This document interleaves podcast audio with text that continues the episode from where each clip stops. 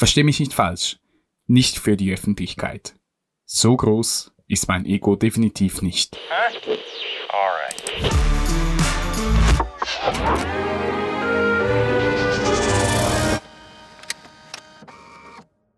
Ich habe schon auf vielen Hochzeiten getanzt. Die Liste der Produktionen, bei denen ich mitarbeitete, ist lang und unübersichtlich. Manchmal war ich federführend, manchmal Teil eines Kollektivs.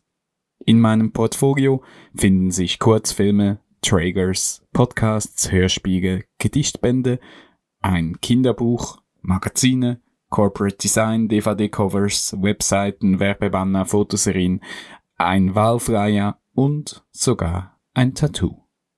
Vieles davon würde ich heute mit meinen bald 33 Jahren wohl anders machen, gestalten oder organisieren. Trotzdem schaue ich gerne auf die Projekte zurück und spüre einen gewissen Stolz über das Endresultat. Wie gerne hätte ich einen physischen Raum, in dem mein komplettes kreatives Schaffen Platz finden könnte. Ein begehbares Portfolio. Versteh mich nicht falsch, nicht für die Öffentlichkeit. So groß ist mein Ego definitiv nicht. Nein, ein Raum nur für mich. Und für Momente, in denen das Gefühl von mangelndem Selbstwert in mir aufkommt. Wenn ich gefühlt nichts hinkriege oder die Liebe zu den eigenen Ideen fehlt. Dann könnte ich diesen Raum betreten, schmunzeln und stolz sein auf das bereits Geschaffene. Judith Holofernes ist Musikerin und Autorin. Ihre großen kommerziellen Erfolge hatte sie mit der Band Wir sind Helden.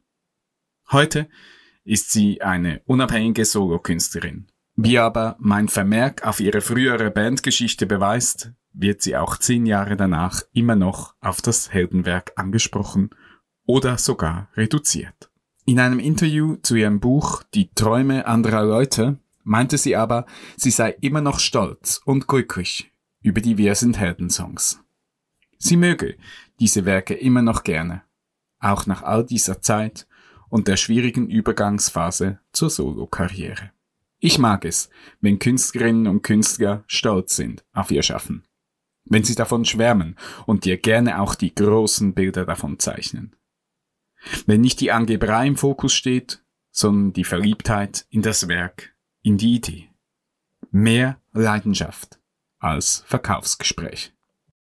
Doch spätestens, wenn es um das öffentliche Portfolio geht, wird selektiert.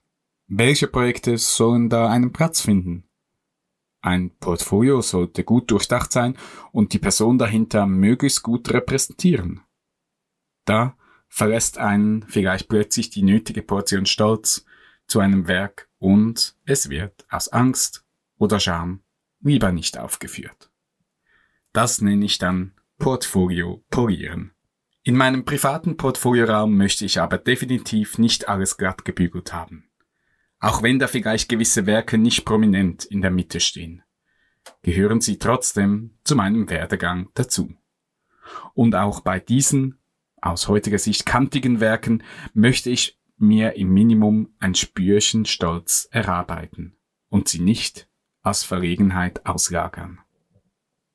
Übrigens, ich habe noch die Bauangabe für einen zweiten Raum getätigt. Darin stelle ich dann meine Ideenschnipsel für potenzielle zukünftige Projekte aus.